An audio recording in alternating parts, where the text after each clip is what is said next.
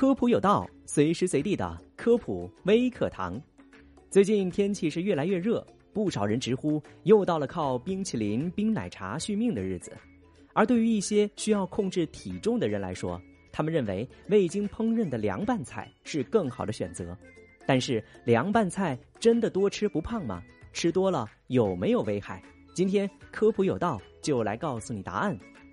首先要告诉大家一个事实：凉拌菜并不等于低热量，食材的选择很重要。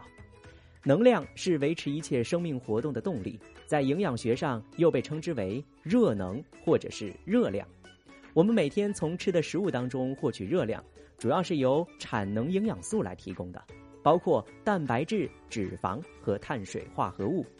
可见，一盘凉拌菜的热量多少，主要取决于食材里产能营养素含量的高低。以凉拌菜当中素类食材为例，像含水量比较高的茄果、瓜菜，还有叶菜类，通常所含的热量都比较低。比如，我们按照中国食物成分表当中，每一百克的西红柿、黄瓜和西兰花分别对应含热量大约为十五千卡、十六千卡和二十七千卡。而含水量比较低、产能营养素含量比较高的豆类制品，比如腐竹和豆腐皮，每一百克所含的热量分别达到了四百六十一千卡和四百四十七千卡。如果以一百克米饭作为对比，从热量上来看，吃一碗凉拌腐竹就相当于吃四碗米饭。而且加入凉拌菜当中的调味品，比如糖、香油还有酱料等等，也会影响热量的高低。所以，除了食材的选择和搭配之外，调味品的使用也是考虑热量摄入的因素。而过量食用凉拌菜存在着潜在的风险。凉拌菜的制作过程相对简单，比如常见的素类凉拌菜，一般只是短暂的焯水处理之后，再加入调味品拌制而成。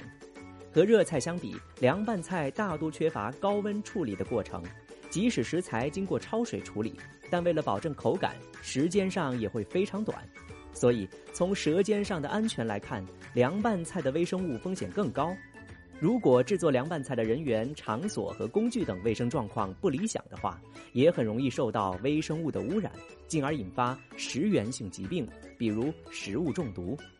以2017年发表的一项关于凉拌菜微生物污染状况的调查为例。